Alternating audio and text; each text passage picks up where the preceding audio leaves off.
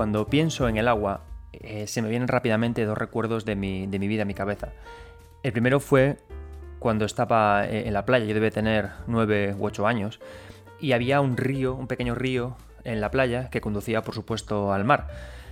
Eh, yo no me daba cuenta de que era un río con bastante caudal y que iba muy fuerte, así que, idiota de mí, decidí meterme cuerpo entero en el río y sujetarme con las dos manos una roca que estaba metida en el río. Por supuesto, mi cuerpo se puso eh, eh, paralelo al cauce del río y mi padre al lado le dije, mira papá, es como si volara. Por supuesto que pasó que me deslicé, mis manos se deslizaron de la roca y el río me engulló en dirección al mar. Mi padre salió a rescatarme al mar y salí vivo gracias a mi padre y porque sabía nadar es un sentimiento, es, una, es un recuerdo del agua que, por supuesto, se asocia con el terror, pero también hay otros momentos preciosos relacionados con el agua. Recuerdo que una de las primeras eh, citas que tuve con la que es ahora mi, esposa y la, y la, madre de mis hijos fue un día que salimos de noche por Galicia y después de tomar eh, más cervezas de las que recuerdo, acabamos besándonos bajo la lluvia volviendo, volviendo a casa. Y esta quizás es la gracia del agua, que es, un, es algo que puede provocar tanto terror como escenas preciosas, como a la vez eh, una profunda melancolía. Es por eso que hoy he decidido dedicarle un capítulo especial al agua, al mar, a la lluvia, a las lágrimas, a los ríos y ver cómo estos afectan al videojuego.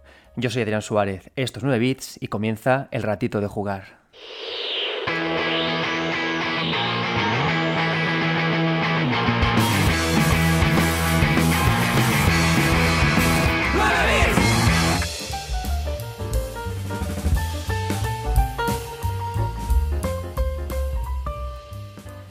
El agua es, es, un elemento maravilloso que a día de hoy podemos encontrar, bueno, a día de hoy toda la historia del videojuego siempre ha estado presente. El, agua en los videojuegos eh, comenzó mostrándose como un elemento o bien de, transición entre fases o bien como un elemento de muerte.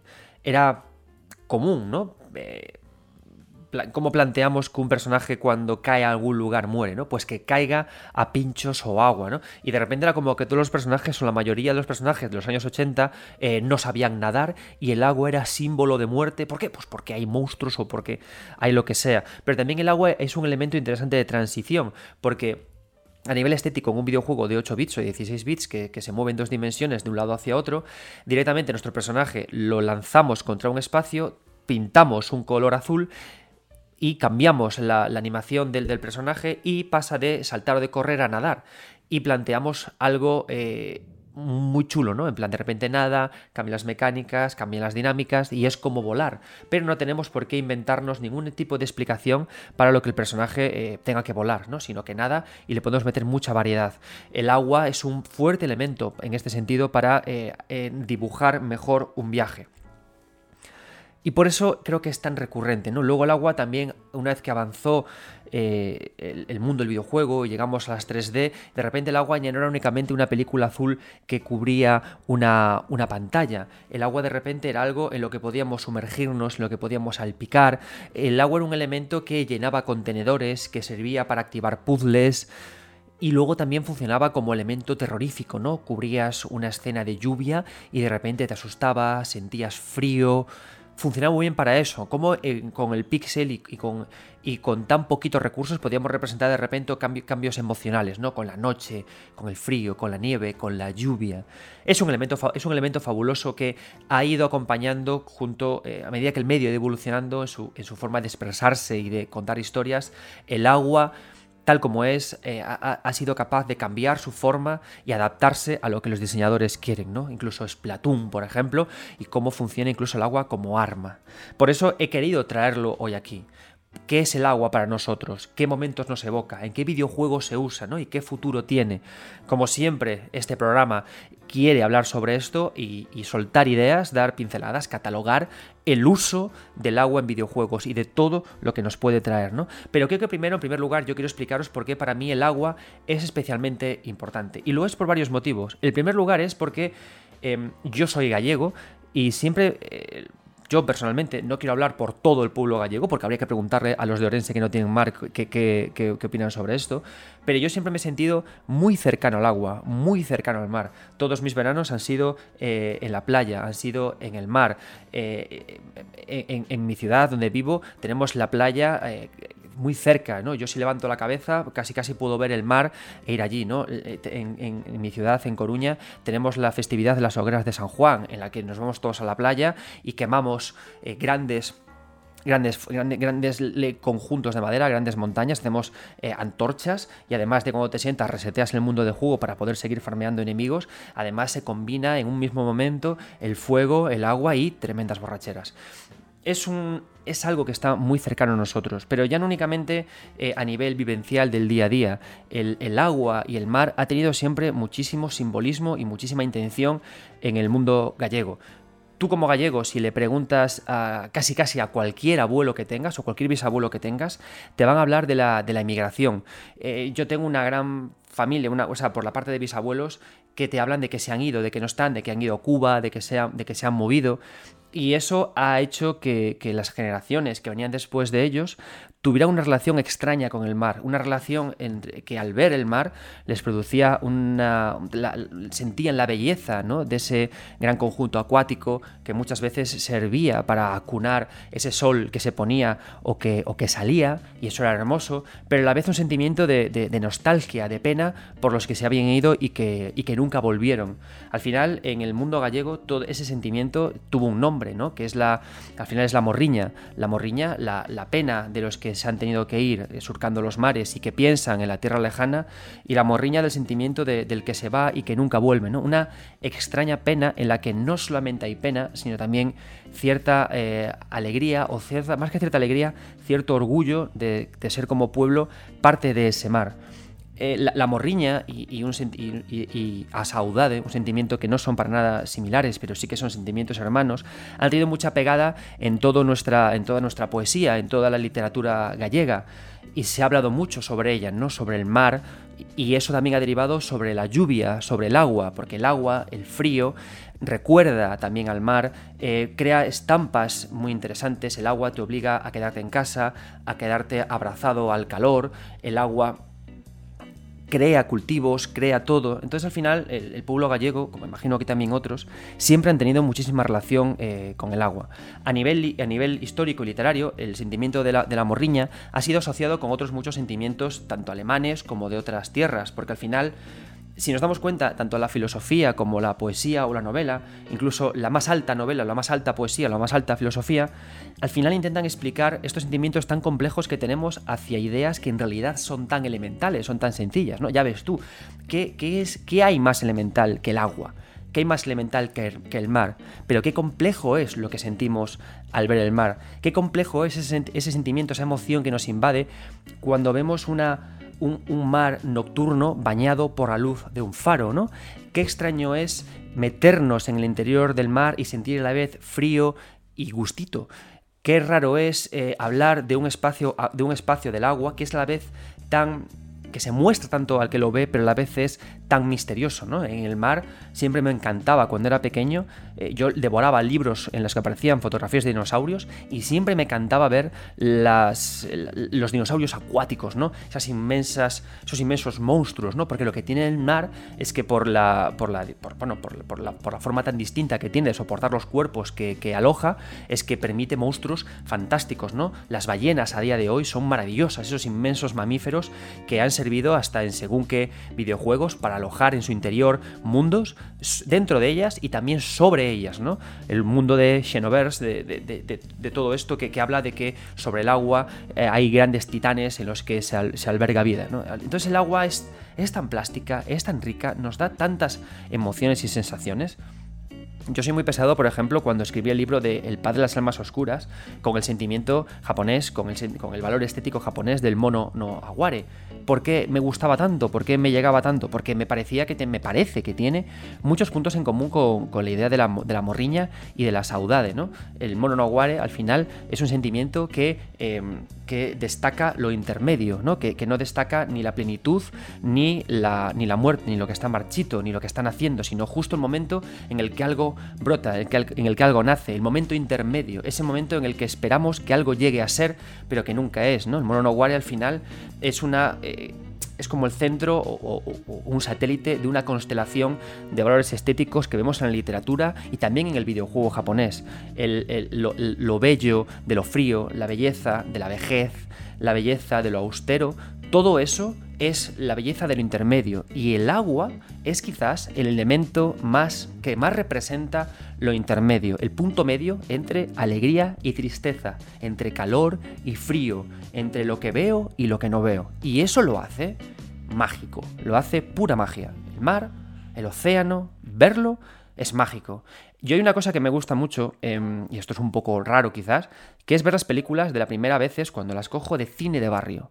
Y diréis, eh, eh, hola, eh, ok, boomer, pero hay algo que es maravilloso y que recogen las películas de los años 60 y 70 españolas y también incluso los primeros capítulos de Cuéntame, que es el viaje de la gente del centro de España, que no había medios, de cuando se cogían como el gran sueño era subirse en un coche, en un 600, en un coche que es casi casi como una lata de sardinas que vibra en la que no puedes meter apenas maletas, e introducir allí a toda tu familia y recorrer toda España en un viaje por carretera peligroso y de repente llegar al mar. Y me encanta ver la escena de la familia madrileña que de repente se queda toda parada congelada mirando al mar, ¿no? En una época en la que no había internet y la única forma de acceder a, ideas del mar era o bien por fotos, que tampoco era muy fácil acceder a ellas, o bien por dibujos, ¿no?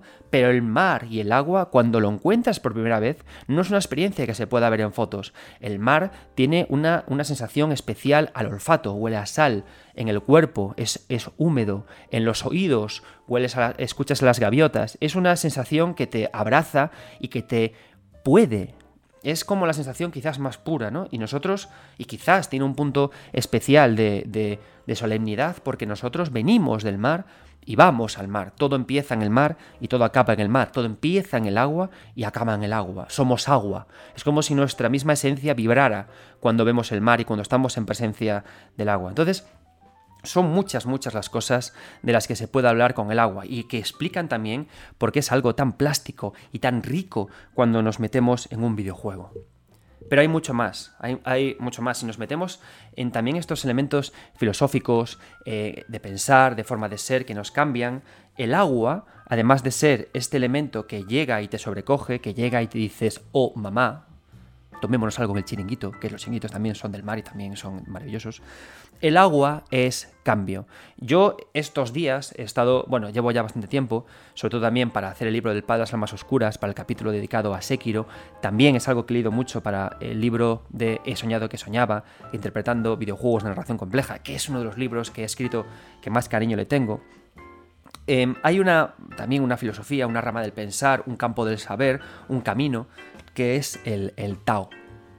El Tao, eh, no quiero meterme en explicar el Tao porque lo que más me gusta del Tao, y esto es algo que va muy con este programa, no muy con el agua, que el agua es el, la, la, exageración, el agua es la, el mar es el, el acento, la, el, me encanta lo intermedio, ¿no? Me encanta lo que ni empieza ni acaba, que siempre estamos en el medio. El Tao habla del fluir, el Tao habla del cambio. Pero yo no puedo explicar lo que es el Tao porque como siempre leeréis cuando se explica el Tao, el Tao se alcanza más, estás más cerca del Tao cuando no lo explicas, cuando lo vives, porque el Tao no se puede explicar, el Tao es experiencial, es vivencial.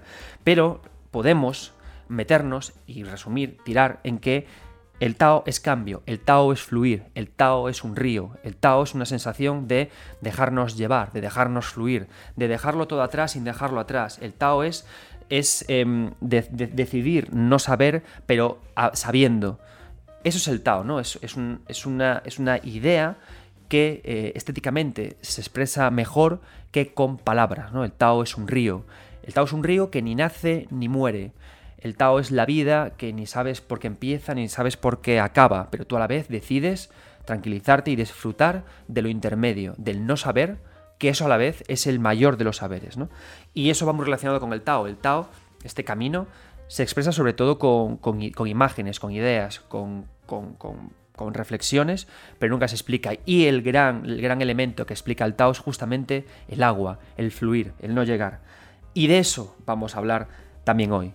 Y como estoy haciendo últimamente y es algo que me encanta, em, he hablado con varios colaboradores y vamos a empezar con eh, Débora, que me va a explicar el agua en Beyond Good and Evil.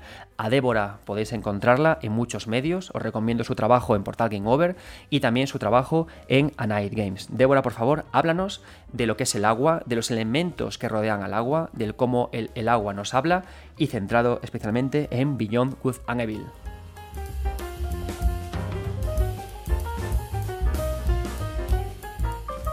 Hola, os voy a hablar un poquito de lo que simboliza el mar y el agua en Beyond Good and Evil, que es uno de mis videojuegos favoritos, empezando por el hecho de que si os dais cuenta en el mapa del videojuego encontramos que Helis, que es el planeta en el que transcurre toda la aventura, en este caso, excepto una pequeña parte al final, pero no voy a spoilear nada, eh, encontramos que está prácticamente cubierto por el agua, ¿no? Entonces vemos que hay pequeños como continentes y luego islas que forman lo que, lo que es la zona en la que se construye y se se vive de alguna manera, ¿no? Entonces, en una de estas pequeñas islas es donde vive Jade, es decir, nuestra protagonista, en una isla que tiene un faro. Por tanto, estamos hablando que el mar como elemento ya es una forma de vida, una forma de transporte. Estamos hablando también de cuestiones económicas, cuestiones energéticas. El mar es el origen de que toda esa sociedad pueda tirar hacia adelante, ¿no? Y de alguna manera, con nuestra protagonista, a lo largo del videojuego, utilizamos mucho uno de los transportes, de los dos transportes transportes habituales, eh, que es una barca, el otro transporte es más aéreo. Por tanto, esa barca la vamos mejorando a medida que va avanzando el videojuego y a medida que vamos consiguiendo como dinero y es un, un elemento indispensable no solo para, para, entender lo que es el, videojuego y la sociedad del mismo, sino también para entender cómo nos vamos a trasladar de un sitio a otro, porque el barco nos sirve de transporte, nos sirve de exploración y nos sirve de algo muy importante y es la defensa. Ocurren ciertos eh, es, eh, combates en los que vamos en la, en la misma barca.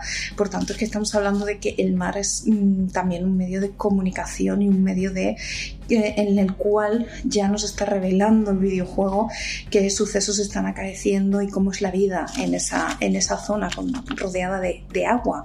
Eh, incluso podemos enlazarla con la paleta de colores que tiene este videojuego, que tiende a los azulados, que tiende a este combo entre el mar, el aire, ¿no? Estas dos partes. Y realmente ese mar también es un ecosistema muy rico en vida que vamos eh, explorando poco a poco y vamos conociendo con Jade a medida que va haciendo fotografías de todos los seres vivos y las criaturas que viven ahí. Porque por un lado tenemos las criaturas que siguen manteniéndose en, el ecosistema marino o en el ecosistema de, cuevas que podemos, a las que podemos llegar con la barca y por el otro lado tenemos a unas criaturas humanoides que son pues, parte de la sociedad en la que estamos viviendo. Si te das cuenta, otra de las cosas muy importantes Aquí, por tanto, cuando llegamos a ciudad principal son los canales por los que podemos movernos y transportarnos con nuestro barco. Nuestro barco lo podemos ir mejorando a medida que pasa toda la, toda la acción, pasa toda la aventura. Y este barco nos sirve de transporte, nos sirve de exploración y nos sirve, pues como he comentado antes, de esta, de esta defensa. ¿no? Y es un elemento principal para que podamos avanzar en este videojuego. Por tanto, yo es que considero que es uno de los videojuegos a los que mm, no solo les tengo mucho cariño, sino que considero que van muy ligados a este elemento es, el agua, ¿no? Eh, de hecho, a medida que que me acuerdo yo que entré muy tarde en este videojuego, porque entré como hace unos, unos añitos, muy, muy pocos. Eh, me acuerdo que, claro, que entras en un juego en el que las mecánicas, la forma de control es un pelín más ortopédica a la que estamos acostumbrados. Y me acuerdo que para mí era un gozo y un disfrute enorme, sobre todo, por ejemplo, en las carreras. En la ciudad podemos acceder a unas carreras en barco en las que podemos ganar premios e incluso el propio juego nos impulsa un poco a seguir eh, evolucionando esa barca porque hay en las que tenemos que pasar por esa, por esa carrera para poder acceder a otras zonas del juego. Por tanto, yo considero que el mar es no solo simbólico en este caso de, de, lo que está sucediendo en la trama del juego y no solo estamos hablando, está explicándote explicándonos toda esa parte de sociedad, sino que también es simbólico a nivel de toda la trama y todo lo que está sucediendo y los límites o las libertades que podemos tener, porque tendemos a relacionar el mar y el agua con una sensación de libertad, cuando en este caso también podemos ver que se limita las zonas en las que se construyen, se limita las zonas a las que podemos acceder, aunque tengamos un barco, etcétera. Por tanto, la relación que estamos viendo aquí es muy rica y es tan rica que incluso, como he comentado, podemos ver toda una serie de seres que están ahí, que son un poco hibridación entre el, entre el espacio, el aire, el mar y todo esto, la vida, a fin de cuentas. Por tanto, mm, yo estoy viendo muchísimas características. El mar a mí me fascinó cuando entré por primera vez al juego. La manera en cómo te desenvuelves por ahí creo que es, es, maravilloso y nos dice mucho tanto de lo que es este videojuego como del uso que tenemos en los videojuegos en general, del uso que se le da en los videojuegos en general, lo que es el mar y el océano. Así que por mí eso es todo. Así que muchísimas gracias y espero que disfrutéis del videojuego y espero que disfrutéis de este podcast.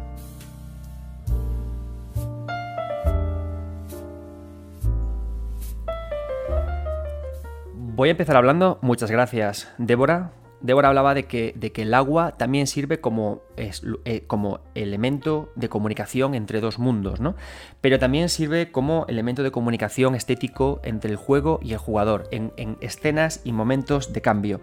Yo quiero hablar de dos momentos, bueno, de un momento en el que el agua se ha usado como una gran con una gran fuerza comunicadora, ¿vale? Para expresar dos momentos diferentes vivenciales de personajes. Y aquí voy a hablar de The Last of Us 2. Bien, para empezar, ¿de qué vamos en este podcast? Va a haber spoilers de The Last of Us 2, va a haber spoilers de Final Fantasy 7, va a haber spoilers de Final Fantasy 10, va a haber spoilers de The Legend of Zelda Ocarina of Time, de Silent Hill 2 y de Super Mario 64 y de Wind Waker. Por supuesto, no siempre son spoilers súper gigantescos, pero lo que siempre os digo, esto es un programa para hablar de narrativa y de historias. Y no me voy a cortar al hacer spoilers, lo de siempre. Si todavía no habéis jugado alguno de los juegos que acabo de mencionar, esos juegos son mejores que este podcast. Jugadlos, el verano está para eso, y luego regresad a este podcast y escuchadlos. Lo digo porque primero voy a hablar de The Last of Us 2, un juego que a mí me encanta. The Last of Us 2 es un título que me parece tremendamente arriesgado, es un título que roza el arte y el ensayo, porque es un videojuego que hay que decidir disfrutarlo. Yo hubo veces, por supuesto, que cuando estaba jugando The Last of Us 2, quise dejarlo. Dije, uff, agotador, ¿no? Y tardas mucho en entender que crear agotamiento en el, jugador es parte de la misión de The Last of Us 2. The Last of Us 2 siempre me ha parecido, si tuviera que hacer una metáfora de él, me parece como cruzar eh, un pantano de Hidetaka Miyazaki, pero en términos narrativos. ¿Por qué? Porque eh, The Last of Us 2 usa los flashbacks, usa el intercambio entre personajes y los distintos puntos de vista de los personajes que controlas para agotarte. Te desarma, te rompe. La idea de Last of Us 2 es no es que tengas una opinión, es que descubras que tu opinión es una mierda, que no vale tener una opinión, que no tengas, que ninguna vale para nada y que todas valen para todo.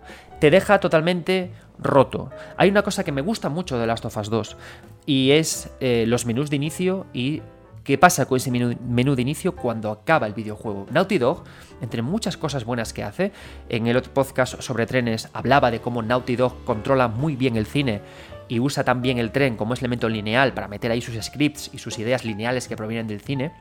Son muy buenos también en la, escena parada. la, la, pantalla de introducción de The Last of Us es fantástica para explicar The Last of Us. Congela el tiempo, deja colgada esa pequeña cortinita que se mueve y se mece para expresar que la vida continúa y sigue de su forma más pura, pero que todo lo anterior está congelado en el tiempo.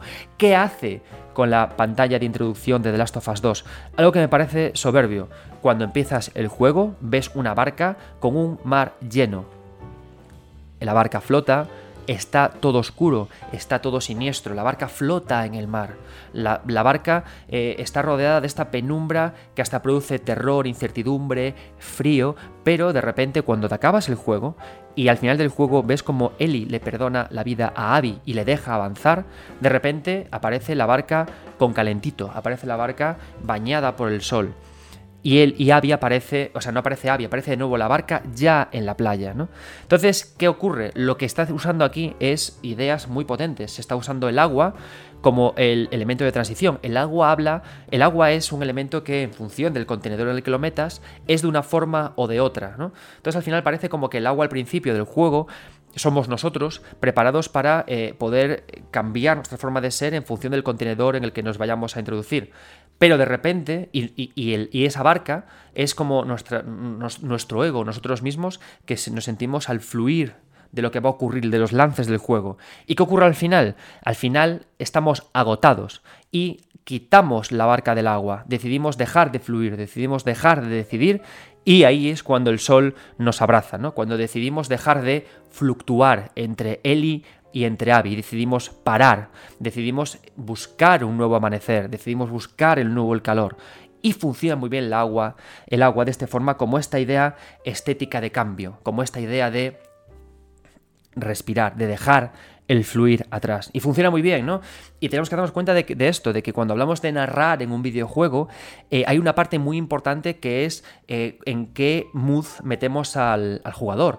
Y los valores estéticos que introducimos, podemos usar morriña, podemos usar mononaguare, podemos usar muchos valores estéticos que están en la literatura y, en la poesía y en el teatro a lo largo de la historia. Podemos llevarlos al videojuego y llevar al jugador a estados concretos.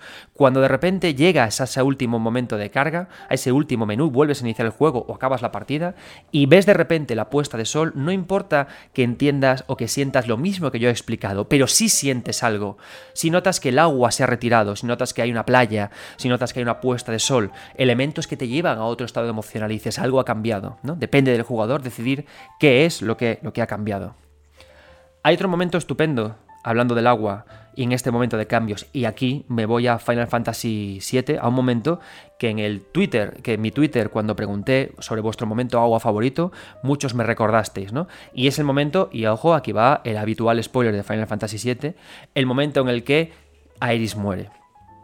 Hay una escena súper interesante cuando muere Aeris, y es que eh, la coge entre sus manos y la sumerge en el agua. ¿Y por qué es tan interesante? Lo es por varios motivos. Primero, por introducir la idea de nuevo, ¿no? De que el agua es, es ese cambio, ¿no?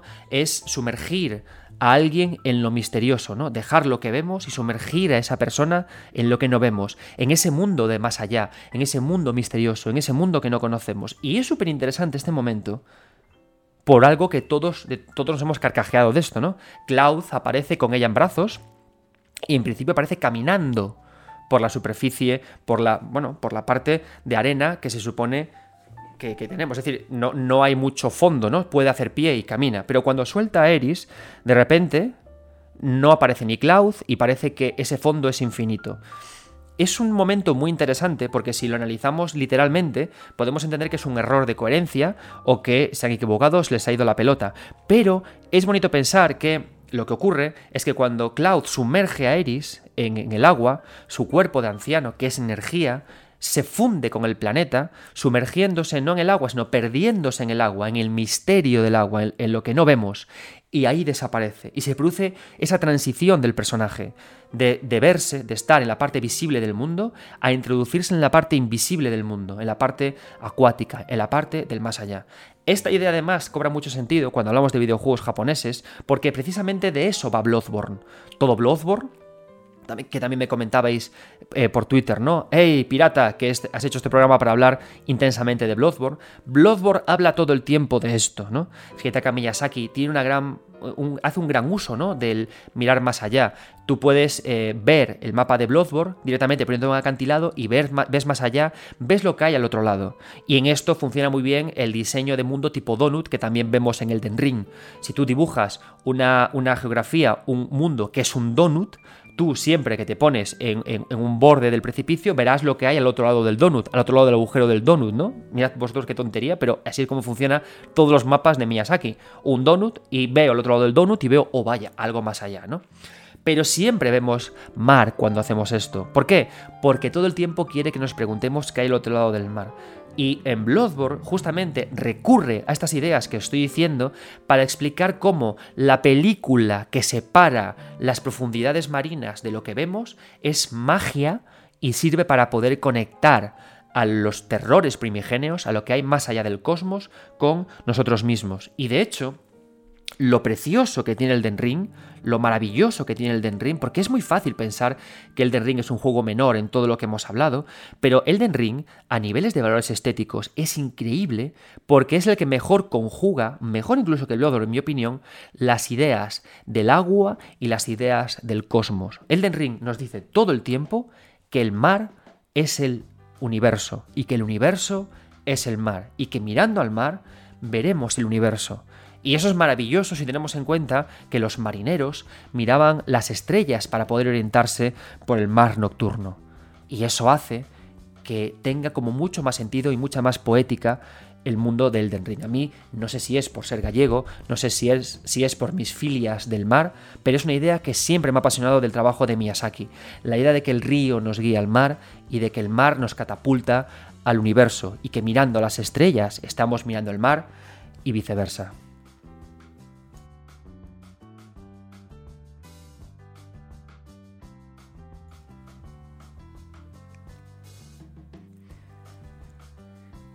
Siendo el mar un elemento tan interesante, y como también nos contaba Débora, hace que también sea muy interesante todos los elementos que lo tocan, todos los elementos que comparten vida con él.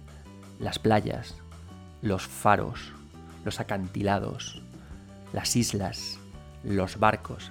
Todo ello tiene un gran potencial estético para contarnos y para hablar de nosotros, ¿no? Pero quizás uno de los más usados o más empleados en el videojuego es la playa. La playa es eh, quizás lo que más evidente explica que el mar es un elemento de transición, porque literalmente la playa, la arena, es un elemento que transita entre la arena y el agua, entre lo, entre lo sólido y lo líquido. Y ahora voy a hacer spoilers también de Link's Awakening, ¿no? Pero quizás la playa o el videojuego que más intención tiene o que más abiertamente habla de esto es eh, Link's Awakening. Es un videojuego, Link's Awakening, que es sorprendente y fabuloso, ¿no? O sea, a mí es un videojuego que, que, me gusta mucho. Eh, Link's Awakening nació en mi época favorita creativa de los videojuegos japoneses, ¿no? Que es la época en la que Twin Peaks impactó y llegó a Japón y que de repente eso eh, se fusionó con todo lo que llegaba de la narrativa compleja del anime, de, gente que tenía que hacer ovas con muy bajo presupuesto para hacer animación y que lo sustituían todo con grandes, con grandes eh, artimañas creativas, ¿no? Y de ahí llegaron Evangelion y otras tantas ovas que decían, no tenemos pasta para hacer animación, con lo cual lo que vamos a hacer es eh, historias que se te vaya la puta cabeza, ¿no? Y se fusionó todo eso junto en una serie de videojuegos que además consiguieron que, las historias del JRPG y de los, y de los Action eh, JRPG fueran riquísimos y fueran locos, porque lo loco era lo común. Y Link's Awakening es quizás el, Zelda más loco, atrevido y particular de la historia del desarrollo videojuego japonés relacionado con Zelda. ¿Por qué? Porque es un sueño Link's Awakening es un sueño, Link's Awakening es un naufragio, Link's Awakening es música, Link's Awakening es la vida que está a punto de nacer de un huevo, Link's Awakening es una montaña, Link's Awakening es, es casi casi incluso como, eh, como picotear entre sueños de muchas personas mientras vas avanzando, ¿no? Que nada tenga sentido y que todo lo tenga. Y todo empieza con la playa, ¿no? Con el sumergirte en el sueño. el eh, Link naufraga, y me hace gracia porque hacen una metáfora similar a lo que hace también Rhyme, el videojuego de tequila español, videojuego que me encanta porque tiene unas vibras increíbles con Link's Awakening, ¿no? La idea de que naufragar sea dormirte y soñar, ¿no? Naufrago y, me duermo. ¿Por qué además? Porque cuando naufragamos eh, lo hacemos en un estado de ahogados. ¿no? perdemos la conciencia durante un segundo, vomitamos agua y despertamos en otro sitio. Y es una forma muy elegante además de arrancar una aventura, porque si os dais cuenta, la mitad de los JRPGs eh, eh, eh, arrancan con el personaje despertándose, ¿no? O abriendo los ojos, ¿no? Wake up. Y empezamos a jugar. Entonces, por eso funciona también la playa en este sentido, ¿no? La transición entre dos puntos. Y que además viene muy bien. Porque es una forma de poder usar la amnesia sin usar la amnesia. Porque cuando te despiertas, después de un naufragio y el personaje simplemente avanza y nadie le pregunta de dónde viene o de dónde va y avanza sin más, hay detrás de él todo un mar que el personaje sabe que ha vivido, hay una aventura en barco que ha vivido, hay un puerto del que ha llegado que ha vivido. Entonces, esto también es lo que hablábamos con la idea de los trenes, ¿no? ¿Por qué un tren funciona bien? Porque puede ocurrir muchas cosas, pero yo conozco, eh, es para mí conocido el funcionamiento de un tren y entonces luego puedo subvertir las reglas del tren para hacer cosas funciona igual con el, con, el mar. Yo necesito que alguien me pregunte, oye, colega, ¿qué te ha pasado? Y decir, no, tengo amnesia, estoy malito, que también puede hacerse, ¿no? Pero que directamente, cuando alguien naufraga, necesita saber qué ha pasado en su barco, cómo ha llegado hasta aquí, qué ha ocurrido. Y eso hace que llegar al mar, que llegar del mar sea misterioso y aterrador, ¿no? Porque el personaje de Ryan llegó hasta ahí? ¿Qué le ocurrió atrás? ¿En qué sueño está viviendo? ¿Por qué el personaje de Link llega ahí? ¿Qué sueño está viviendo? Son preguntas que en todo momento nos lanza el mar.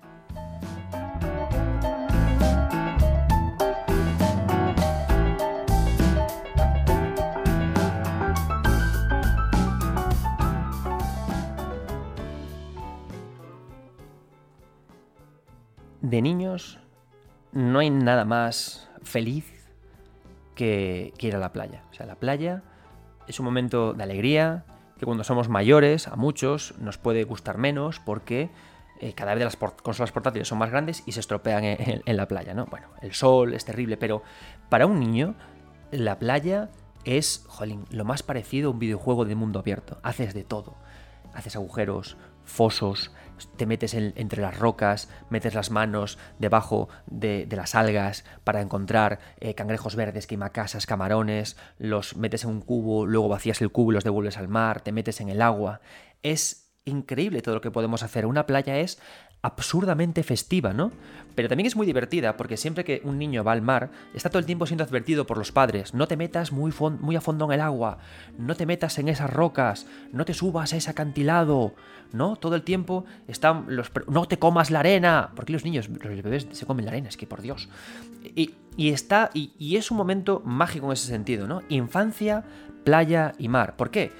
Porque es diversión con una pizca de terror y de, preocupación y de peligro. El, ser humano, los niños, crecen, es una tontería, pero si te das cuenta, los hijos crecen a medida que no nos, preocupa, nos preocupamos menos de lo que hacen en la playa, ¿no? De repente los dejamos caminar más lejos, los dejamos meterse en esa poza, los dejamos nadar sin control, ¿no? ¿Por qué? Porque van venciendo los miedos, los terrores, y eso también está en el videojuego. La relación de agua e infancia funciona estupendamente bien. ¿Por qué? Porque los niños juegan en la playa, los niños juegan en el agua, pero como se descuiden, el agua te los lleva. El agua acaba con ellos, ¿no? Y eso funciona muy bien eh, escenas de terror y misterio en que son protagonizadas por niños. Y aquí, por supuesto, hay que hablar de uno de mis videojuegos favoritos de la historia del medio nivel de narrativo, que es Inside. ¿no? Haré un capítulo en concreto para hablar más de cómo funciona la estética en blanco y negro, pero funciona muy bien el mundo de Inside, de cómo el niño se sumerge de repente en el agua. Porque además hay algo que funciona muy bien, hay una idea que funciona muy bien, ¿no? Eh, que es lanzar al protagonista abruptamente contra el agua. Te tiran contra el agua, caes contra el agua. Y hay un primer momento de echar rápidamente la mano a los controles y necesitar saber desesperadamente cómo manejar al personaje, cómo emerger, cómo sacar la cabeza. Y es genial cuando el juego no te lo y dices tú y piensas, tengo que pulsar el botón hacia arriba o tengo que pulsar uno de los botones para que levante la cabeza, para que ascienda, para que suba, ¿no? Ese momento de tensión, ¿no? Ese momento en el que tú como personaje decides ver hasta qué punto puedes eh, bucear. Ese punto en el que dices, en que te investigas si puedes nadar. Me parece un momento mágico porque es parecido a cuando estamos al mítico momento en el mundo 1-1 de Super Mario Bros., ¿no? En el que el personaje aparece directamente en pantalla, Mario aparece, hay un gran espacio blanco y tú puedes jugar sin ningún tipo de preocupación, ¿no?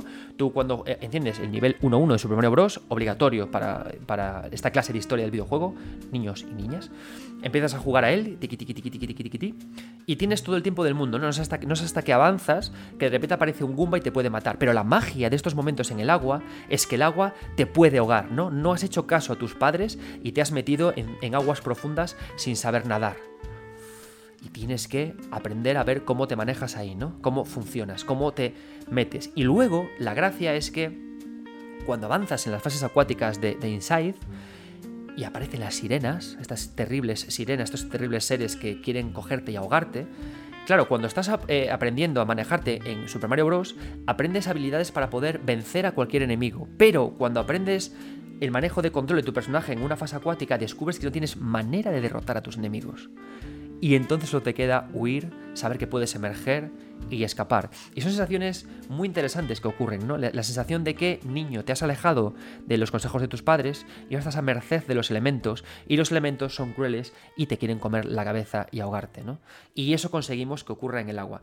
Me gusta mucho este momento de Inside porque me recuerda mucho a otro de mis momentos favoritos de la historia de los videojuegos, y es el que ocurría en Alex Kidd. He de reconocer que Alex Kidd, el videojuego de Master System, no me parece un buen juego no me parece un juego que me enamore. Lo jugué en su momento en casa de mi buen amigo Dani. Yo tenía en mi casa la Mega Drive, él tenía en su casa la Master System y nos alternábamos de ir un, día a su casa, otro día a otro, ¿no? Y yo jugaba al Skid, pero y el me parecía un juego malo. No me gustaba, no lo entendía, salvo su, primer, su primera fase. La primera fase del Skid me parece soberbia y no sé, no entiendo dónde se fue el, el espíritu, ese espíritu de diseño de niveles en el resto del videojuego, en el resto de la aventura. Pero ese primer nivel de Alex es maravilloso, es interesantísimo. Y además yo hay una cosa que disfruto mucho que es pensar en perspectiva en juegos que jugaba retro, luego volver a ellos. Porque me gusta mucho antes de volver a un videojuego que jugué en mi infancia, me gusta cogerlo y pensar qué sentí con él.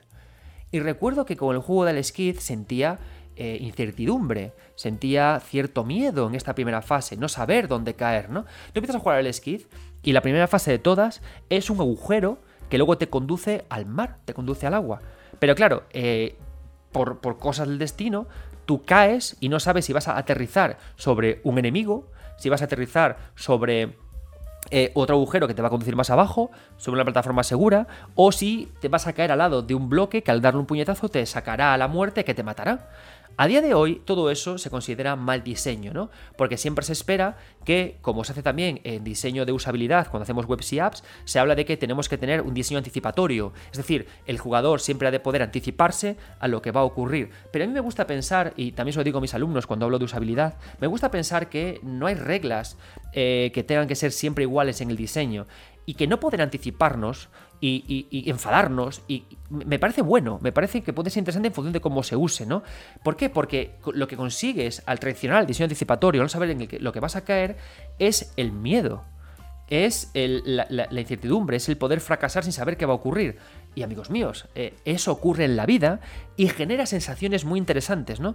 Me gusta sentir miedo. Cuando a veces hablo de, de que qué pena que los combates por turnos no sigan no se siga trabajando con ellos, lo digo siempre por lo que hablaba también en el podcast sobre trenes pasados, porque los combates por turnos, que, son aleatorios, que no sabes cuándo van a producirse, me gustan porque llega un momento en el que piensas que son injustos, piensas que te van a matar, que tienes poca vida, que has recorrido mucho trayecto, y que aparece de repente uno y piensas, Dios, ¿cómo lo voy a superar? Me va a matar, pero tú perseveras y consigues acabar con el combate por turnos contra última cola de Fénix, llegas al final y dices, es increíble. Y ese momento en el que tú consigues superar el miedo eh, de, de, no saber lo que va a ocurrir después, que no eres capaz de anticiparte y llegas al final y lo consigues, es increíble. Tan increíble como cuando rejuegas el juego y sabes lo que va a ocurrir, porque lo tienes en, la memoria. Entonces, aunque me, digáis, ya, pero la primera partida se disfruta mucho si se respeta el diseño anticipatorio. Y es cierto, por ejemplo, en escenas, en, en, secuencias muy scriptadas, como las, de un como las que hace Naughty Dog, no podemos tradicional diseño anticipatorio. Tenemos siempre que anticiparnos para que seamos nosotros los mejores actores de las escenas que estamos recorriendo. Pero en, escenarios de este estilo, Funciona muy bien no saber qué ocurre cuando nos caemos, porque además lo podemos combinar con la gestión de objetos. Yo puedo darle al, al, jugador pociones y opciones para que eh, fallar no tenga tanto castigo, más cuando estamos hablando del nivel 1-1, en el que si fallamos tenemos el reinicio muy rápido y conseguimos hacer que el juego sienta. Yo creo que un juego solamente es fracasado si no te hace sentir cosas. Pero si el videojuego se propone enfadarte y te enfada, acierta. Si propone frustrarte y te frustra, acierta. Y creo que debemos estar abiertos a estas emociones más complejas que solo la alegría o la pena. La frustración o el enfado a veces nos llevan a caminos muy interesantes. Y Alex Kidd, el nivel 1-1, lo consigue de esa forma. Y además me gusta porque todo creo que tiene sentido cuando desemboca en que caigas en una poza de agua. ¡Ah! Que es como el miedo definitivo, ¿no? El caernos en el mar, el no saber qué va a ocurrir, el tener pocas vidas y luego avanzar por laberintos acuáticos. No me gusta el Skid, pero su primera fase la adoro, como también adoro ese nivel terrorífico de Inside.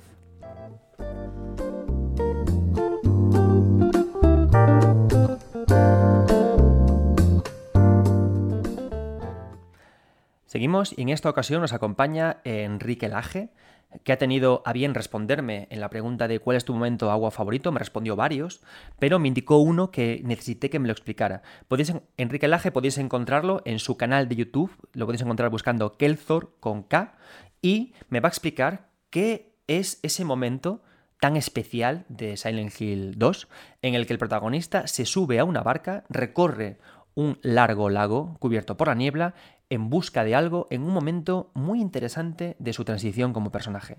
Adelante Enrique y muchas gracias por participar. La manera en la que Silent Hill crea angustia es con la anticipación. A medida que avanzamos por la ciudad maldita, nos vamos adentrando en escenarios eh, liminales, donde la ausencia de vida crea la expectativa de un peligro que puede aparecer en cualquier momento, la calma antes de la tormenta, Aquel pasado donde Silent Hill fue un vibrante destino turístico que compartieron James Sutherland y su esposa Mary es ahora una ciudad fantasma, muerta e inerte. Persiguiendo el fantasma de su mujer, James ha atravesado las calles desérticas, la espesa niebla y las criaturas deformes hasta alcanzar el lago Toluca. Lo que antes podría haber sido una atracción tranquila para parejas ahora es un laborioso viaje en solitario. Esto supone adentrarse en el último tercio del juego, el más intenso, y los diseñadores crean en este momento una pausa y reflexión donde James rema hasta la distante luz. El pequeño bote no está orientado, así que un jugador poco atento puede llegar a perderse entre la niebla, sin saber hacia dónde dirigirse. La importancia de que se trate de un lago es que, a diferencia del mar, la marea siempre se encuentra calma, esa inmovilidad y la falta de orientación pone toda la responsabilidad del viaje en el jugador. Es un momento de pausa y para tomar su respiro, pero también es esa calma antes de la tormenta. Mientras nos aproximamos a la costa del hotel donde se dirime nuestro destino, sabemos que estamos emprendiendo un viaje final. Creíamos que éramos Orfeo y nos descubrimos siendo Caronte. El agua es un elemento simbólico recurrente en todo el juego. Son las lágrimas del duelo y las intenciones suicidas de James, lidiando con su propia culpa. Para resolver su viaje, James tiene que afrontar todo el dolor atravesando el lago, y en uno de los finales termina arrojándose a lo más profundo, convirtiendo este lago en su tumba. Un momento de transición que apenas parece tener relevancia es la pieza central de la historia de Silent Hill 2, y la increíble atmósfera que es capaz de transmitir.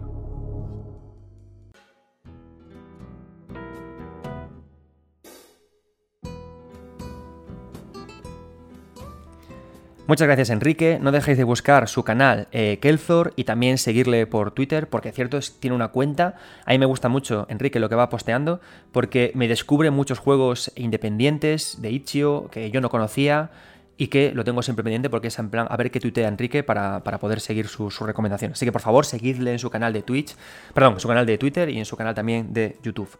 Bien, de todos estos elementos que estábamos hablando, ¿no? Sobre el tema del agua, la barca es un elemento súper chulo, ¿no? Tanto por lo que comentaba el propio Enrique en, Silent Hill 2, como también como elemento de, de tránsito sin más, ¿no? Ahora mismo he empezado a jugar a, a God of War, al God of War de 2018, y una cosa que me gusta mucho del juego es el uso de la barca, ¿no? De cómo esa barca estrecha acoge al personaje tan grande que es Kratos y a su hijo Atreus por un mundo acuático rodeado de monstruos en una barca tan frágil y cómo la propia fragilidad de la barca contrasta contra, con el gran cuerpo que tiene eh, Kratos, ¿no? Esa sensación de protección y desprotección. Y ya no un nivel ya ni siquiera narrativo de narrar, ¿no? Sino Em, cómo funciona la barca contigo subido en el agua, cómo subes y cómo bajas, cómo te lleva, ¿no? Cómo ir en barca te limita eh, un espacio por el que puedes recorrer, no te deja avanzar más allá, ¿no? Está muy, es muy interesante porque te obliga a llegar a un punto y luego tener que ir caminando. Un coche, por ejemplo, en este sentido, es menos interesante porque con un coche puedes ir a cualquier parte, ¿no? ¿Cuántas veces habéis intentado, por ejemplo, en Death Stranding, con su coche, con su jeep, intentar subir una montaña por la cual era imposible, ¿no? O en Far Cry o en todas partes. El coche em, te lleva a, muchos más eh, trucajes del videojuego, ¿no? Pero la barca te limita mucho más y te, te abraza mucho más, ¿no? Es un elemento de madera débil que te que estás que, te rodea, o sea, eh, que es lo único que te protege en un espacio de agua que puede ser terrible, ¿no? La batalla que tenemos en Resident Evil 4, subidos a una barca, funciona muy bien, aunque sea una batalla bastante pocha a golpe armado con un arpón, porque estamos absolutamente indefensos, ¿no? Pueden devorarnos la barca y hacernos, hacernos caer, ¿no? Hablaremos, por supuesto, en, otro día más a fondo de God of War, cuando se acerque más eh, God of War Ragnarok. Pero lo que quiero ir con la introducción también de Silent Hill 2 es en ese punto de terror, ese punto de miedo que tiene el propio agua, ¿no? Un punto de terror que hemos visto en Inside, pero también lo vemos cuando nos metemos en una cueva con agua. Em, yo soy, eh, me encanta el Sonic original, el Sonic 1, me parece el mejor Sonic de todos, incluido cualquiera que ha ocurrido, pero me parece el mejor Sonic de todos, porque me parece el único Sonic que ha comprendido cuándo Sonic era bueno. Sonic, las mejores fases de Sonic, en mi opinión, por supuesto, esto podéis si quieres, podéis si debatir, debatírmelo en comentarios, las mejores fases de Sonic son las que frenan a Sonic. Green Hill y todas estas fases son fases muy interesantes, pero funcionan bien solo porque después de Green Hill viene Marvel Zone, y la lava y los bloques de piedra te paran, y es maravilloso tener un personaje tan rápido Tú como jugador tienes el nervio en el cuerpo de correr rápido, pero Marvel Sun te para y te obliga a jugar de otra manera. Y ahí funciona muy bien Sonic, el contraste entre pararme y correr, pararme y correr. Y yo disfruto, yo recuerdo como loco las fases de Marvel Zone y sí, Labyrinth Zone. Y si tú has jugado al Sonic original en Mega Drive en su momento, recuerdas con cariño Labyrinth Zone, porque aunque fuera muy puñetera, era maravillosa. Tenía formas de parar a Sonic que son casi tan interesantes como las de Marvel Zone. En Marvel Zone te paraban porque la lava vomitaba, aparecían cangrejos con pinchos, bloques que te bloqueaban, y cuando llegabas al Labyrinth Zone, volaba porque tú, debajo del agua, querías correr y querías avanzar, pero había un momento mágico. Sumergido en el agua, Sonic no respiraba. Y tenías que quedarte parado, buscando burbujas de agua, para poder hacer cucua, respirar y volver a seguir con tu carrera. Y había que planear muchísimo en la distancia que había entre una burbuja de agua y la siguiente y a esto se sumaban las caídas por los toboganes acuáticos, los ascensos siendo perseguidos por el agua y la lentitud del propio cuerpo de Sonic sumergido por el agua. Marvel Zone y Labyrinth Zone son dos experiencias de juego fusionadas con otras fases más rápidas que hacen que Sonic tenga sentido, porque hasta que no paremos a Sonic más, si lo dejamos correr libre, no tiene sentido, no exploramos la profundidad de la carrera del personaje. Y necesitamos conocer eso para que Sonic funcione. Yo por eso no tengo especial interés en el nuevo Sonic en 3D que va a ocurrir, porque creo que Sonic no funciona bien liberado, funciona muy bien restringido, parado, jugando con los tiempos.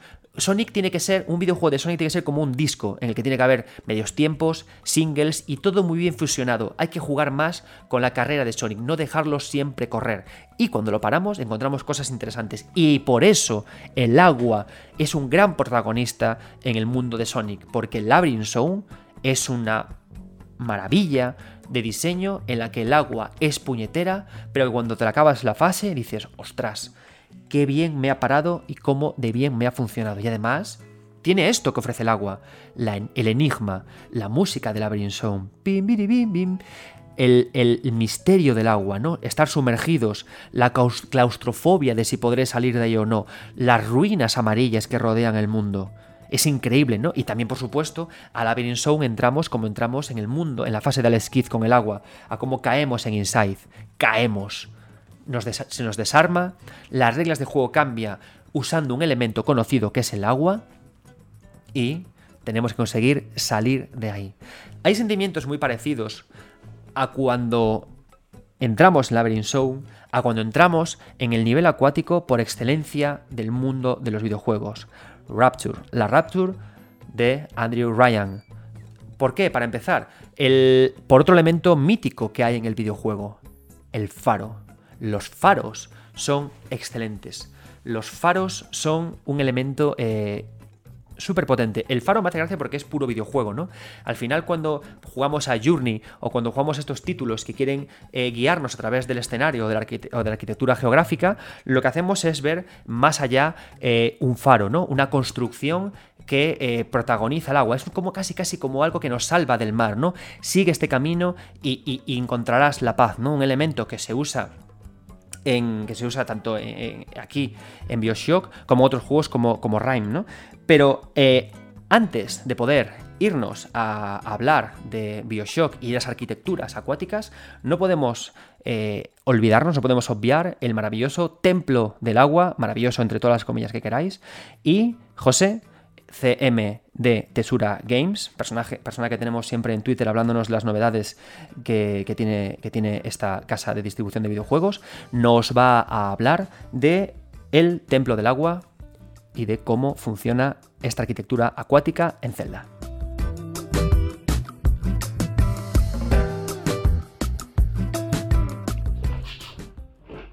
Hola, muy buenas podcasteros. Soy José Donaire, social media EPR en Tesla Games y hoy venía a hablaros de uno de los niveles, de mis niveles favoritos, gracias al tema del podcast de, de 9 bits, que son los niveles de agua dentro de la saga de Legend of Zelda sobre todo del primero, así que por favor, luego digáis que no avisamos. Eh, puede contener spoilers del, de la mazmorra del Templo del Agua de Ocarina of Time. ¿De acuerdo? Vamos a centrar solamente en eh, Ocarina of Time, aunque ya sabéis que es un común en toda la saga. Eh, siempre hay, suele haber un templo, un puzzle, algo que esté relacionado con, con el agua. ¿De acuerdo? Si lo habéis jugado, sabéis perfectamente a lo, que, a lo que me refiero. Es este templo con un montón de niveles, un montón de, de, alturas. Eh, tiene una habitación que es la más característica, que es un remolino lleno de agua con un montón de... Es, un, es como un triturador gigante, ¿de acuerdo? Como una especie de, de sala con, eh, con partes que van girando y van creando como un remolino, que luego esas partes puedes girar para jugar con el, con el mapa, acceder a unas habitaciones, a otras habitaciones. lo que mola de este templo es que ya tienes el traje de, agua que te permite, el traje azul que te permite respirar bajo, bajo, bajo el agua, un gancho que es muy, muy, muy, muy importante porque el templo estará, estará repleto de partes en las que puedes engancharte y moverte, y las botas de, hierro que son esenciales para poder andar y, desplazarte a través del templo.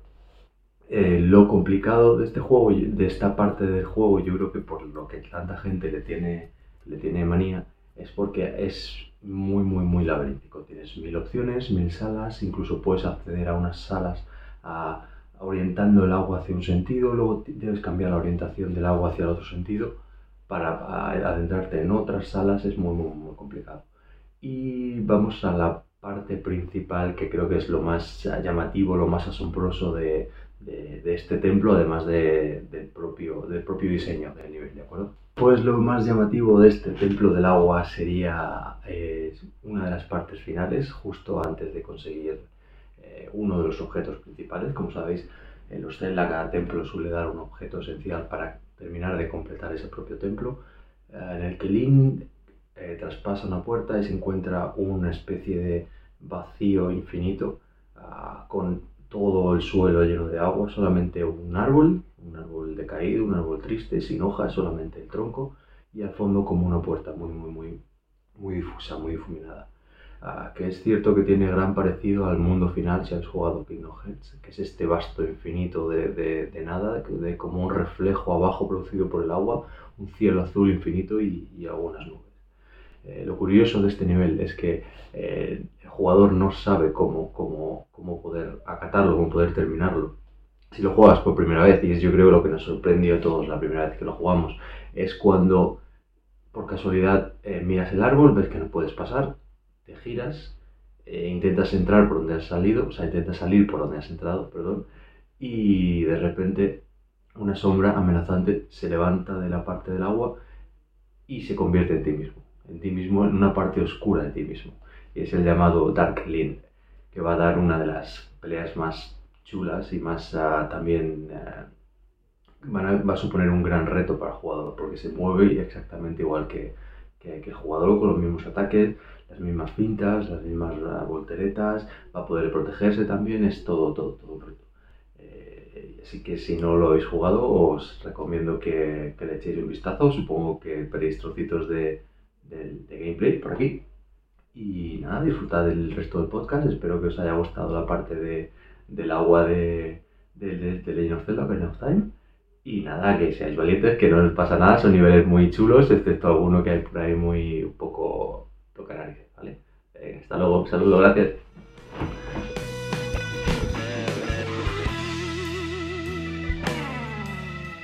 Muchas gracias José, que no solamente gestiona comunidades, también trabaja como PR de Tesura Games. Muchas gracias por tu aporte sobre el diseño del Templo del Agua. Seguro que vosotros ahora mucho estaréis pensando, odiaba ese templo, pero tiene magia. Para que sea un templo que todos recordamos tanto tiempo después, el agua le da ese punto mágico que tiene, ¿no? Pero hablemos de Rapture y de, Bioshock, ¿no? ¿Por qué funciona tan bien Rapture? Rapture funciona muy bien por varios elementos los que ya hemos hablado a día de hoy, ¿no? Eh, es muy poderoso el momento en el que estamos al principio de Bioshock, un videojuego que por supuesto tenéis que jugar si no lo habéis jugado, y estamos en ese avión que de repente se estrella y nos caemos a la superficie marina, ¿no? Y nadamos persiguiendo ese faro.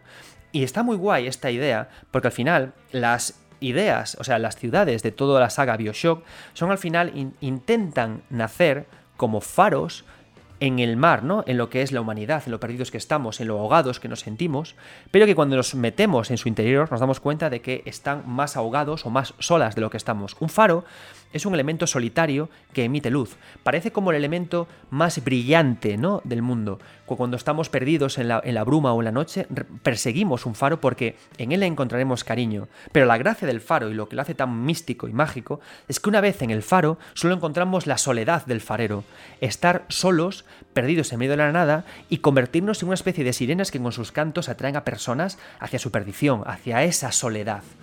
Y funciona muy bien por eso, y por eso siempre me gusta el arranque de la Rapture que tenemos en Bioshock, por ese faro que nos llama, que finge que nos salva para sumergirnos a una ciudad que es absolutamente solitaria y que está más perdida que nosotros mismos cuando buscábamos el faro, ¿no? Rapture funciona muy bien porque en su interior tiene ideas muy fuertes, tiene conceptos políticos muy fuertes, conceptos sociales muy fuertes que nos lanza todo el tiempo. Pero todas estas ideas contrasta con varias ideas de fragilidad. Por una parte los splitters, los humanos mutados que han sido corrompidos y destruidos por la supuesta fortaleza de las ideas. Pero también por el agua, por cómo la relación entre agua y cristal es genial, porque el cristal, el vidrio, ¿no? Aunque nos digan que está súper reforzado, súper templado, a 5 capas, 80 cámaras de aire, nos da la sensación de que siempre se puede romper, de que siempre puede aparecer una oquedad, de que siempre se puede picar, de que el agua se puede filtrar y que nos puede devorar. Y meternos en el interior de Rapture, en ese faro solitario de ese mundo, y notar que el agua nos aprisiona, es genial. Y además también porque a nivel de diseño de niveles está estupendo, porque cuando miramos al otro lado de las ventanas y vemos arquitecturas más allá, pensamos, ¿cómo podemos llegar al otro lado? ¿No? Un día tengo que hablar con mi buen amigo Germán, bueno, no es buen amigo, pero aunque Twitter está lleno de odio, a veces encuentras a gente bonita, y Germán, arquitecto, seguid su cuenta, tiene también una, un canal de Twitch súper interesante eh, sobre arquitectura y videojuegos que tengo que traerle un día para hablar más en profundidad de este tema. Es genial, ¿no? Porque miras al otro lado, ves las arquitecturas distópicas, cómo se ha construido, cómo cimientan, quieres invadirlas, quieres llegar a ellas, quieres disfrutarlas y te preguntas cómo se han construido, cómo puedo llegar allí, qué se siente al, estar en ellas, ¿no? Y ocurre un poco como con el diseño del Den Ring, ¿no? Y de cómo miramos eh, al interior del donut para ver más allá. Y vemos lo que ocurre, ¿no? La fragilidad del cristal, la fiereza del agua. Y hasta te preguntas, ¿Tiene más fuerza el agua o tiene más fuerza las ideas de Andrew Ryan? Porque al final el agua siempre va a sobrevivir, pero Andrew Ryan no, como bien estamos viendo. El agua al final acabará haciendo estallar el vidrio y acabará acabando con todo lo que ocurría en el interior del mar. Entonces me gusta mucho, ¿no? Porque creo que las ciudades de Bioshock son faros. Faros que solo funcionan en el agua. Y de hecho, al final de Bioshock Infinite, un videojuego, Bioshock Infinite, Bioshock Infinite, Bioshock Infinito, un videojuego que en mi opinión es bastante pocho, bastante fuera de su tiempo, pero que lo disfrute muchísimo igualmente. Tiene un final fantabuloso, que no voy a spoilearos porque es un videojuego que quiero que juguéis por su final, pero que nos lleva en su final a otra idea muy, muy interesante con el agua, que es la idea del bautismo. ¿Y por qué me gusta mucho la idea del bautismo?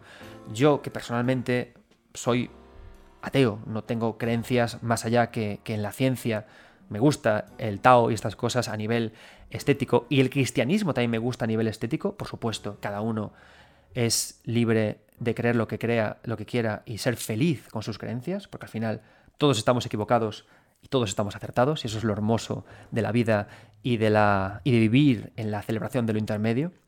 Lo bueno del bautismo es que el bautismo nos hace renacer cuando salimos del agua. Y la escena de Final Fantasy VII nos hace morir cuando nos metemos en el agua.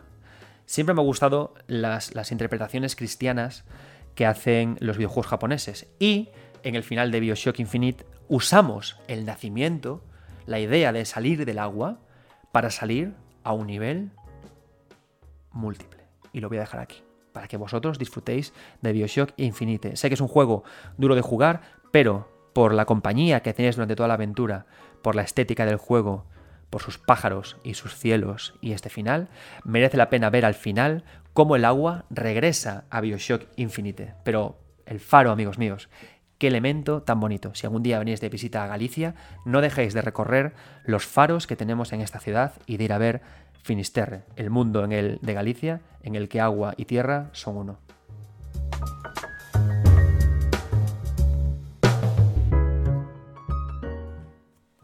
Continuamos en este 9 Bits podcast especial sobre el agua, el mar, los océanos, las lágrimas, los faros y las barcas, con un invitado muy especial, David y Aume Andreu. Si estáis escuchando este programa en podcast, os invito a que vayáis a YouTube y entendáis por qué le voy a llamar David llama Andreu. La forma en la que su voz suena quizás os dé pistas. David es el CEO y fundador de un estudio de videojuegos catalán llamado Undercoders y os recomiendo que juguéis tanto a Treasures of the Aegean, un interesantísimo título, como a uno que a mí me gusta mucho, que es Super Epic, un videojuego súper simpático, Metroidvania, con combos guapísimos que se pueden hacer mientras combatimos subidos a una llama. Los tenéis en Switch y van genial. Y David nos va a hablar sobre un momento súper interesante. Si es súper eh, intimista y, misterioso aterrizar del mar a una playa, ¿cómo funciona al revés? ¿Qué sentimos cuando salimos de la playa al mar? Y nos lo va a explicar en el videojuego que creo que es más relevante en esto, que es Wind Waker. David, llamo Andreu, muchas gracias por tu participación y dale a Wind Waker.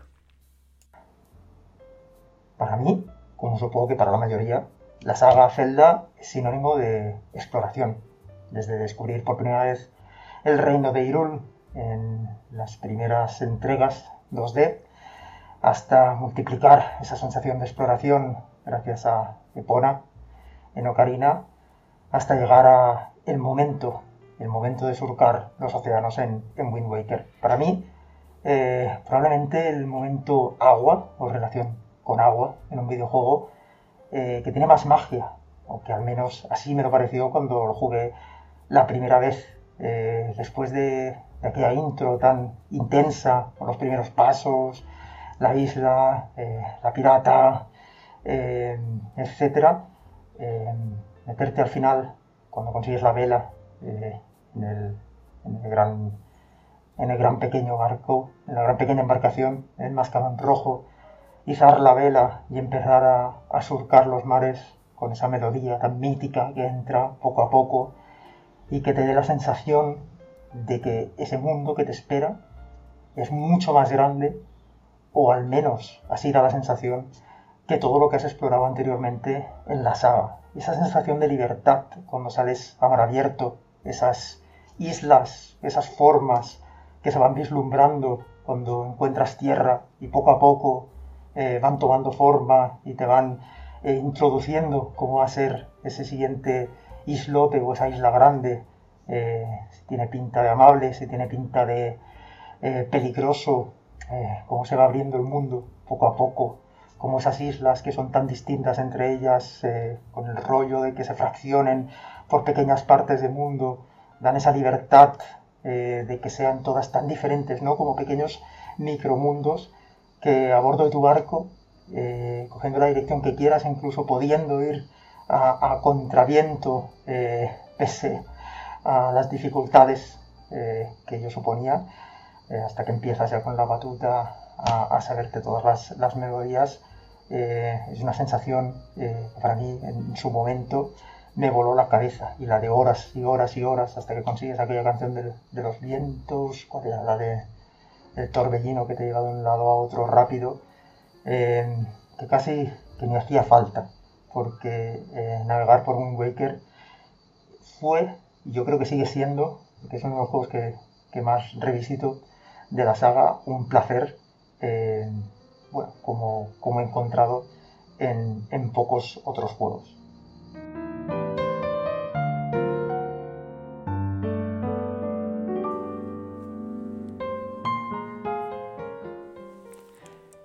Si yo tengo que recordar un momento en el que de repente sentí que se me abría un mundo nuevo gracias al agua, eh, no fue en realidad a través de un barco.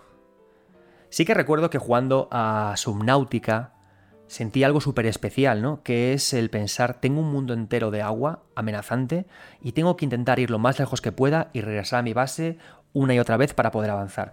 Que conste que yo a Subnautica no he podido jugar mucho porque tengo un problema odio el crafteo. No soporto el crafteo. No, lo aguanto, es, un defecto que tengo de, fábrica. Lo pasé muy mal en Fallout 4 cuando me dijeron, haz un pueblo, me dio ganas de decir al juego, hazlo tú. Me gusta explorar, me gusta pelear, me gusta batallar, pero no soporto fabricar cosas. He jugado el Den Ring entero, adoro el Den Ring entero, he escrito mucho sobre el Den Ring entero, pero no soporto el crafteo. No soporto construir cosas. Me parece em, una sección de menús, un uso de menús, que todavía le queda mucha investigación para que sea especialmente divertido y gustosito, ¿vale? Cuando sea más gustoso, disfrutaré mucho más. Entonces no pude sumergirme mucho guiño guiño en Subnautica, pero sí que es cierto que te da una sensación de mundo abierto a través del agua fascinante, ¿no? ¿Qué otro? Pero ¿cuándo me ocurrió esto en el primer momento? En el momento en el que dije el agua, oh mama, oh yes, oh my god. Fue cuando, y esto es un momento que quiero que cerréis los ojos, que respiréis y que recordéis la primera vez que subisteis al submarino de Final Fantasy VII.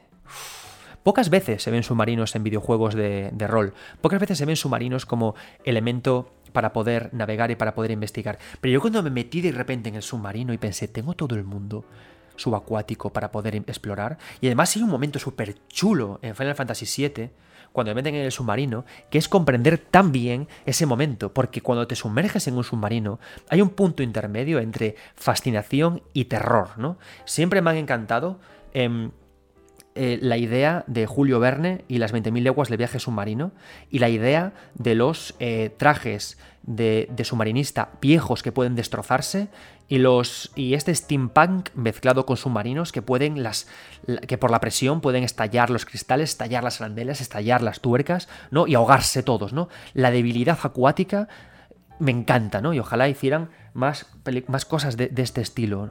Pero me, fascina eh, cuando te metes ahí y, y, cuando de repente te encuentras que es un momento que nunca olvidaré.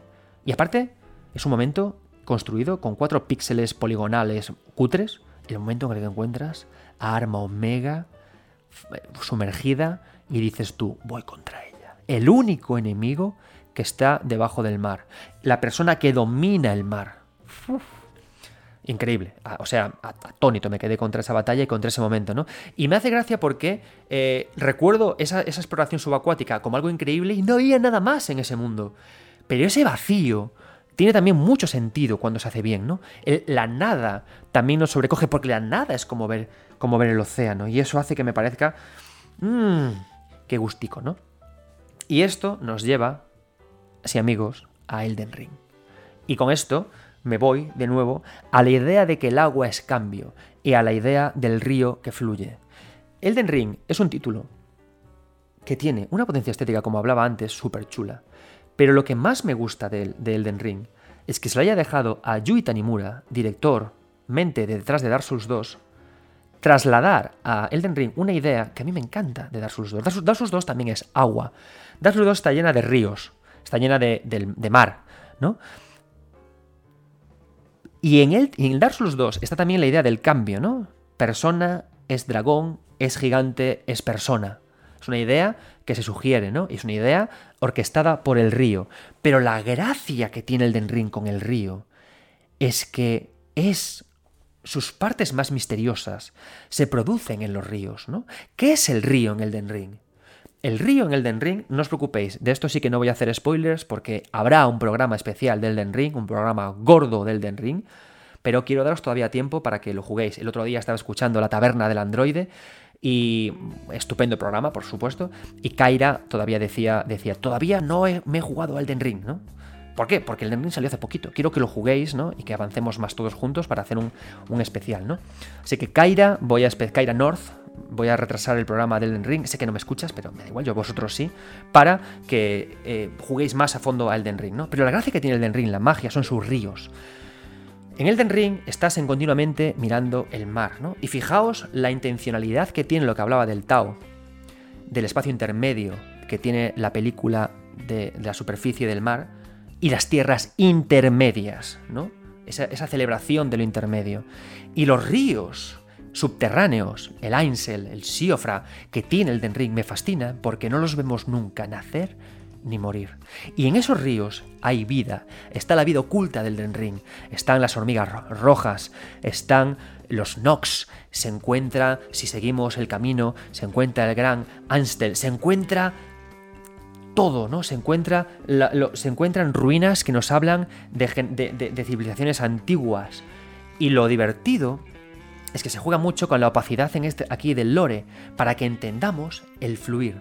Debajo de Elden Ring hay ruinas, hay una civilización que fue, y en su fluir se creó la que estaba en la superficie. Pero esto nos está diciendo que como todo fluir, como todo eh, sigue sin conocer el principio ni el final, porque de Elden Ring no conocemos ni el principio ni el final, ¿vale? No sabemos ni de dónde proceden los Numen, en realidad, aunque hay teorías que alguien podría explicaros mucho sobre ello, pero que aunque, aunque no sepamos eso, todo sigue, ¿no? En lo que hemos jugado en Elden Ring es un intermedio, y como el río que ni nace ni empieza, cuando nosotros nos alzamos como custodios de esa tierra al derrotar al enemigo final del juego, eso seguirá más adelante, porque todo fluye como el río que nos lleva a lugares misteriosos y allí a donde vamos. Y eso hace que estos sean momentos tanto terroríficos como, como épicos, como representantes de esa estética del agua. ¿Por qué? Porque el río del Den Ring, si nos damos cuenta, ese agua no nos para. Tú caminas por el río del Den Ring tan tranqui y siempre vas a contracorriente, a favor de él, llegas a pequeños laguitos, pero no es un agua que quiera ser osada contra nuestro pasar. No, no, no nos frena, porque quiere que fluyamos, porque quiere que sigamos caminando. Y es una maravilla caminar por los ríos subterráneos y llegar a ellos. Y por supuesto, la gran conexión que tiene el río con el universo. Porque el universo, ¿por qué se conecta, se conecta tanto como el agua? Porque el río fluye. Porque el río del Den Ring es como el espacio, no tiene ni principio ni tiene final. En ese sentido a mí me gusta mucho porque con todo lo que he leído del Tao, el libro de las mutaciones, el Tao Te King, dos libros de espesitos pero que merecen mucho la pena, te das cuenta de que aquí hay uno de los mayores simbolismos que, existen sobre esto. ¿no? Y a mí esto me interesa mucho, porque a mí la religión y la, filosofía, cuando me la llevo al videojuego, a mí no me interesa mucho. Yo no soy muy fan, de hecho, eh, abomino mucho ¿no? de los artículos que leo de investigación que empiezan, como decía Nietzsche, como dijo Platón, como dijo Hegel, como dijo... Eh, léete tú a Hegel, ¿sabes? O sea... No, no me interesa, pero sí me interesan lo que los artistas crean como figuras estéticas de lo que ellos han leído ahí, ¿no? Y creo que aquí en este río, combinado con el universo, está mucho de ideas de valores estéticos de la cultura japonesa. Por eso os invito a que volváis a los ríos del Den Ring, veáis todo esto y que os toméis el Den Ring como una plasmación estética de un personaje, Yui Tanimura, que a mí me encanta como diseñador y como creador, pero que siempre ha estado a la sombra de Miyazaki. Yo sé que Miyazaki cada vez le da más manga ancha.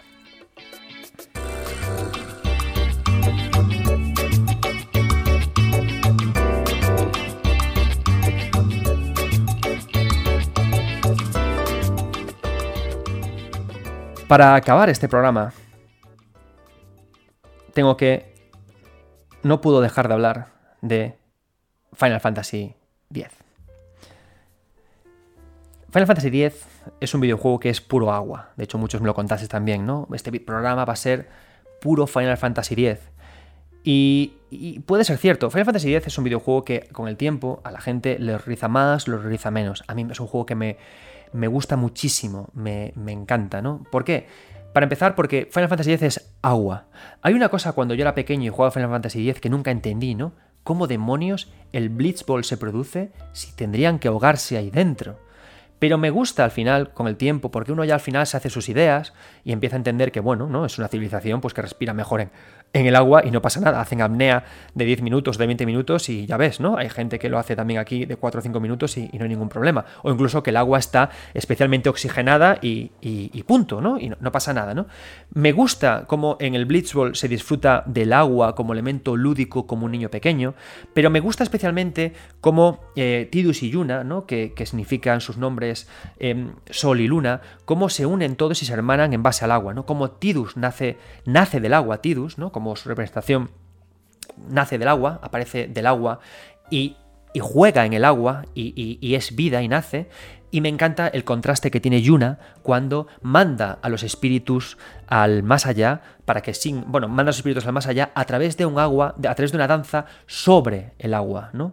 De cómo usamos el agua, como hemos visto antes, cuando expliqué antes la, parte de Aeris y la parte de Bioshock Infinite, cómo el agua a la vez cuando eh, puede ser tanto vida como muerte. ¿Por qué? Porque es un estado intermedio. Y son momentos muy bonitos, ¿no? A veces parece que, Tidus, cuando sale del agua, no, no, tiene ningún simbolismo, pero mirad además cómo el agua en Final Fantasy X sirve para conectar dimensiones y realidades, ¿no? Es un, es un elemento de viaje, como el agua arrasa Zanarkand y cómo el agua nos habla de presentes y pasados, ¿no? Cómo incluso el, agua eh, hace converger a las familias, a los padres y a los hijos y cómo es un elemento al final que sirve para ordenar la vida y para ordenar la muerte. No es por eso extraño que cuando Tidus y Yuna por fin se abrazan y se besan, se produce también dentro del agua, porque es como si de una forma la vida de Tidus y la muerte de Yuna, como el sol y la luna, coincidieran en el agua. ¿no? Como, es algo como muy poético, ¿no? Como cuando el sol se va por el agua, la luna aparece, ¿no? Y hay en ese pequeño momento en el que ambos pueden conectarse y estar juntos y estar vivos en un entorno además natural que es el bosque. Por eso siempre también me ha gustado mucho, y aquí quizás muchos podéis decir que sobreanalizo, pero honestamente, a veces nos equivocamos y confundimos sobreanalizar con sentir. Creo que si un videojuego, como decía antes, no, te hace sentir, no te hace pensar, no te hace pararte y reflexionar, es un videojuego fallido. Y a mí me gusta mucho cuando acabo un videojuego, como os decía, pararme y, pensar qué sentido. Y hay muchas veces, y, es algo que creo que es la responsabilidad de los que opinamos sobre videojuegos, y los que hablamos sobre videojuegos y los que hacemos estos programas, creo que muchas veces nuestra responsabilidad es interpretar y contar lo que el autor pudo haber dicho o pudo haber eh, creído cuando desarrollaba. ¿no? Los autores no, no son responsables de explicarnos por qué han creado algo. Un autor puede coger una brocha y pintar y volcar ahí su pensamiento sin ser capaz de hacer una lectura crítica de lo que él mismo ha hecho, una lectura analítica. Un, autor no, no, necesita explicarme por qué Final Fantasy X es así. Igual, igual los que crearon eh, Final Fantasy X y los dirigieron no pensaron de esta forma, en, el cruce de la vida de Tidus y la muerte que representa Yuna, y cómo es un estado intermedio todo el tiempo el juego, y de cómo se, por eso se vuelven a unir ellos en el agua. Igual lo hicieron porque lo sentían de alguna forma, pero sin ser capaz de explicar. Creo que la responsabilidad que tenemos los que hablamos de videojuegos, más allá de dar noticias, más allá de poner notas, más allá de hablar de rumores, es crear este tipo de conversaciones, ¿no? Y a ti que me estás oyendo, hacerte pensar si bien o si mal. Y eso no es sobreanalizar, es hablar de lo que sentimos y lo que pensamos. Y cuando entendamos que los videojuegos son monstruos motores de sentimientos y de emociones, creo que estaremos todos más en el camino correcto de entender qué es un videojuego, o al menos Así lo pienso yo. A esto de que voy, Final Fantasy X es un videojuego lineal, como lineal es un río. El río nace y muere, río nace en la montaña gracias a la vida que flota por el aire, a la, lluvia, recorre la ladera de la montaña y finalmente desemboca en el mar. Por eso Final Fantasy X siempre me ha gustado que sea lineal, siendo el agua su tema central. Yuna es la corriente de agua que nace y está condenada a enfrentarse a ese mar, que ese mar no tiene otro nombre que Sin la fuerza primigenia y primitiva que lo devora todo, lo devora todo. Decidirá como parte del río unirse al mar o tomará otro camino, otro afluente, otro dique de abrigo y ahí decidirá morir. Me encanta Final Fantasy X por cómo trabaja de esta forma, ¿no? Y por cómo funciona eh, a estos niveles tan bonitos. Y quizás me gusta mucho también el videojuego japonés por lo potente que es en el sentimiento y en la forma de plasmar estas ideas tan interesantes, ¿no? Me encanta la narrativa compleja del videojuego, me encantan las historias que no se cuentan, porque te dan espacio para poder pensar y llegar a estas estupendas conclusiones. Y, eso sí, como todo río que llega al mar, como toda gota de lluvia que cae en la tierra y se seca, hasta aquí ha llegado el especial sobre el agua. Espero que os haya gustado. Espero que os haya animado a regresar a los videojuegos que os he contado. Espero que os anime a buscar los trabajos de las personas que aquí han participado muy amablemente en el programa. Pero sobre todo, me encantaría que os ayudara a vosotros a escribir y hacer vídeos sobre este tema. No dudéis, me encantaría que hagáis vídeos en vuestros canales de YouTube, en vuestros artículos de blog, en vuestros podcasts y me dijerais, Adrián, te he escuchado hablar sobre el agua en este videojuego y yo creo que esta quedó esto por decir. Creo que el agua también sirve para representar esto. No solo sirve para hablar de miedo, de amor, de amistad, de laberintos, de terror, sino para más allá. Y quiero extender lo que tú dices con esto, porque cuando todos nos unamos y hagamos que la conversación fluya y no choque, de nuevo, estaremos más en el camino de lo que creo que es el verdadero videojuego. Amar, sentir, disfrutar, reír y charlar entre todos. Muchas gracias por compartir conmigo este ratito. Recordad que nos vemos en Twitch. Yo soy Adrián Suárez. Estos 9 bits. Y por favor, nunca dejéis de jugar.